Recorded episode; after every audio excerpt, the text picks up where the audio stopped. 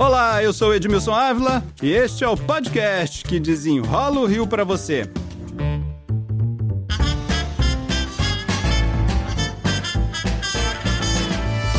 Passamos de 10 mil mortes no estado, quase 7 mil na capital do Rio. Como o coronavírus avança pelas comunidades? A prefeitura faz uma pesquisa em apenas quatro delas: Cidade de Deus, Rio das Pedras, Rocinha e Maré. Mas há um monitoramento independente feito pelo jornal Voz das Comunidades, fundado por René Silva, o painel Covid-19 nas favelas. René Silva é o convidado para desenrolar esse assunto. Como estamos nas favelas quando a gente olha para todas elas? Olha, estamos num cenário muito caótico, né? Com certeza os dados são muito maiores do que tem sido divulgado, porque principalmente pelo fato de muitas dessas favelas é, não serem reconhecidas pela própria prefeitura como um bairro.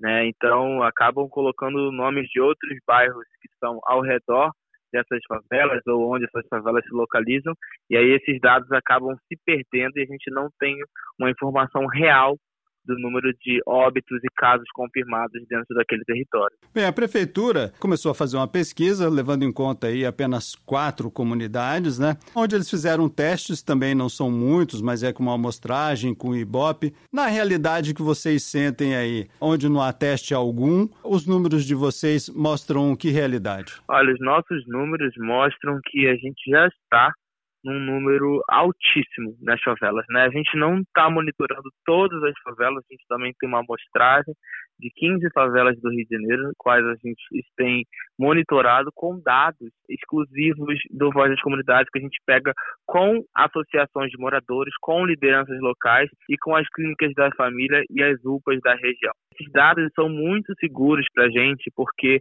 são dados reais. Né? São dados que vieram dos próprios médicos, dos próprios gerentes das clínicas das famílias dessas regiões e eles estão mapeados pela região onde moram. É, diferente dos dados divulgados pela prefeitura, né, esses dados são dados com mais precisão da localidade onde as pessoas moram. Então a gente consegue chegar a um número maior de óbitos confirmados, um número maior de casos confirmados sem contar que não está tendo teste, né, para todo mundo, né? Desde o início isso é uma coisa que vem acontecendo há muito, muito tempo, quando começou essa pandemia, e a gente observou que muita gente nas favelas, muita gente é, já pegou o vírus logo no início da pandemia, no meio da pandemia, mas a nossa grande preocupação é que tem uma parcela muito grande, né? Eu posso tirar pela minha família, por vários amigos que moram aqui no Complexo do Alemão, que desde o início da pandemia estão em quarentena. Né? E essas pessoas, quando começarem a circular, quando começarem a voltar às ruas, é uma preocupação muito grande e nos preocupa de uma possível segunda onda sem nem mesmo ter terminado a primeira onda, né? Quando vocês comparam os dados que vocês têm aí com os dados divulgados da prefeitura, ou mesmo do governo do estado, enfim, isso mostra o que para vocês? Uma disparidade muito grande? Mostra, mostra uma disparidade muito grande. Por exemplo, o número de óbitos confirmados pela prefeitura é muito menor dos números confirmados pela gente aqui no Complexo do Alemão, por exemplo. Né? A gente fez um aplicativo, Edmilson, que é muito interessante. As pessoas que estão é, nos ouvindo podem baixar, inclusive, esse aplicativo do Voz das Comunidades a gente falou assim, cara, tem muita coisa, informação, né, muitas fake news, muitas coisas acontecendo. Vamos criar um aplicativo para a gente divulgar esses dados, né, do nosso painel que a gente está monitorando, que a gente está acompanhando, né, a realidade das favelas e também ver o que é fake news, o que não é. Hoje, por exemplo, no Complexo do Alemão, a gente tem 37 óbitos confirmados pelo nosso monitoramento das clínicas das famílias, pelo monitoramento que a gente fez com as lideranças locais. Aí a gente tem 107 casos confirmados. Desses 107 casos confirmados, a gente tem esses 37 óbitos. Então, assim, é um número muito grande, mais de um terço né, da população que teve confirmação teve esse óbito. Então a gente vê aí, por exemplo, a ausência de testes, né? A ausência dos testes nas favelas, né? A favela, por exemplo, que está com o maior número de óbitos, segundo o nosso monitoramento, é o complexo da Maré. Né? O complexo da Maré, inclusive, passou a Rocinha, né? Estando com 81 óbitos e 344 casos confirmados. O objetivo era pedir uma testagem maior, né? Exatamente. É uma coisa que a gente está batendo desde o início, né, Edmilson? Falando, ó, precisamos de mais testes nas favelas, precisamos de polos de testagens, de polos de atendimento. A gente precisa de uma atenção específica para esses territórios, para a gente tentar, pelo menos, é, é, diminuir o impacto, porque a gente já sabia que sofreríamos um impacto muito grande com isso tudo, mas a gente precisa ainda hoje, tentar diminuir o impacto, porque enquanto não, não tivermos a vacina, a gente vai continuar ainda sofrendo muitas consequências do vírus circulando.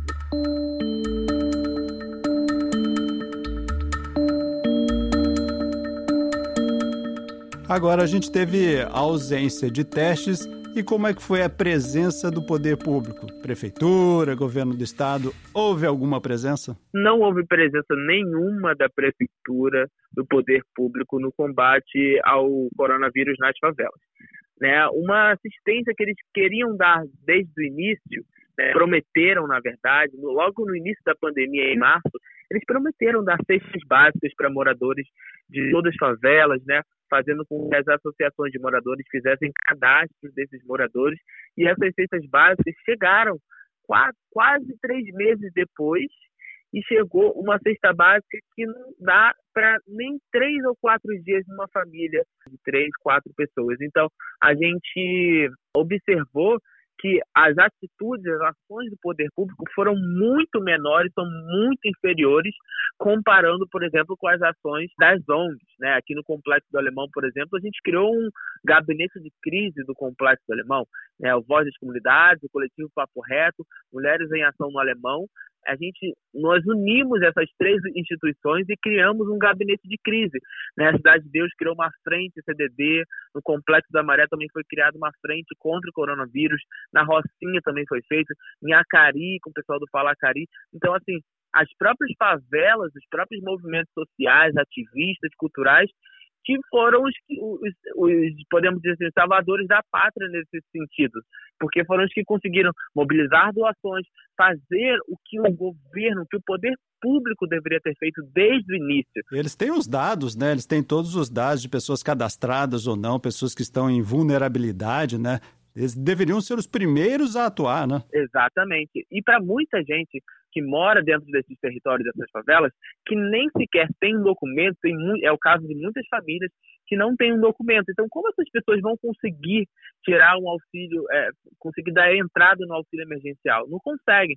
E aí não tem uma, uma assistência social que funcione, né, nem da prefeitura nem do estado. Então, assim, é uma cadeia muito grande de serviços que não funcionam e essa pandemia nos provou que se não fosse as organizações sociais, o movimento social cultural nas favelas, as situações com certeza estariam muito piores, porque foi a gente que começou mobilizando doações, mobilizando informações e passando informações para as pessoas que moram dentro desses territórios e não tinham acesso ao que realmente estava acontecendo, né? Não tinha noção ao que está acontecendo até agora. Você que conhece bem a realidade, uma outra grande preocupação com estudantes. Como foi a realidade aí dos estudantes também?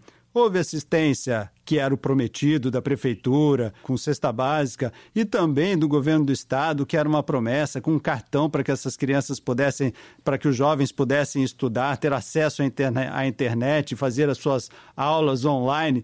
Houve ajuda? Houve ajuda também tardia, né? dois, três meses depois do início da pandemia, uma burocracia muito grande e houve também, principalmente, uma desorganização, tanto por parte da prefeitura quanto do governo do estado, de fazer essa distribuição para os alunos, porque não ficou transparente para todo mundo quem seriam esses alunos contemplados. Ah, só os alunos que têm Bolsa Família, não todo mundo pode, pode isso, pode aquilo. E nessa situação de vulnerabilidade, não tem como dizer quem está precisando mais ou quem está precisando menos, porque muitas pessoas perderam emprego, muitas pessoas empreendedoras, muitos comerciantes acabaram ficando sem o seu ganha-pão, e aí acaba que todo mundo precisa nesse momento. Dos estudantes, para você ter uma noção, teve uma ONG aqui no Complexo Alemão que começou a fazer cópias de graça da apostila, porque os alunos recebiam por WhatsApp e por e-mail uma apostila que era para ser impressa pelos mesmos, sendo que as pessoas não têm dinheiro nem para comer. Como elas vão ter dinheiro para poder pagar uma impressão de uma apostila? Né, tanto da prefeitura quanto do estado. Então, foi um cenário muito caótico, ainda está sendo, né, pela falta de assistência é, do governo do estado e da prefeitura do Rio. Renê, para a gente terminar esse bom papo aqui, é, qual o próximo passo? O que, que é necessário daqui para frente? Olha, eu acho que o próximo passo é a gente fazer testagem em massa para que a gente possa acompanhar e monitorar as pessoas que ainda estão infectadas, porque a gente sabe que a realidade das favelas ainda tem muita gente com Covid, ainda tem muita gente sentindo os sintomas dentro de casa ou circulando nas ruas por não saber ainda informações sobre se é ou não é, se é um resfriado comum, mais testes e uma assistência real a essas pessoas, porque a gente não sabe até quanto tempo essas organizações sociais vão conseguir ter voluntários. Nós estamos já há três meses com pessoas totalmente paradas e voltadas especificamente para ajudar as famílias que estão precisando. Então a gente precisa do poder público atuando e fazendo o papel que é dele, que é o dever dele de fazer, é o nosso dinheiro que deveria estar sendo gasto para nos ajudar nesse momento é, que a gente está vivendo de pandemia. O poder público precisa se fazer presente, né? Sem dúvidas, sem dúvidas. Renê Silva, fundador do jornal Voz das Comunidades, muito obrigado pela participação. Obrigado, obrigado, Edmilson, obrigado a todo mundo que está ouvindo. Compartilhe com os amigos, com as pessoas, que é muito importante saiba a realidade das favelas nesse momento de pandemia que nós estamos vivendo. Este podcast teve edição e sonoplastia de Lucas von Seehausen. E eu, Edmilson Ávila, toda semana desenrola um assunto aqui para você. Até o próximo.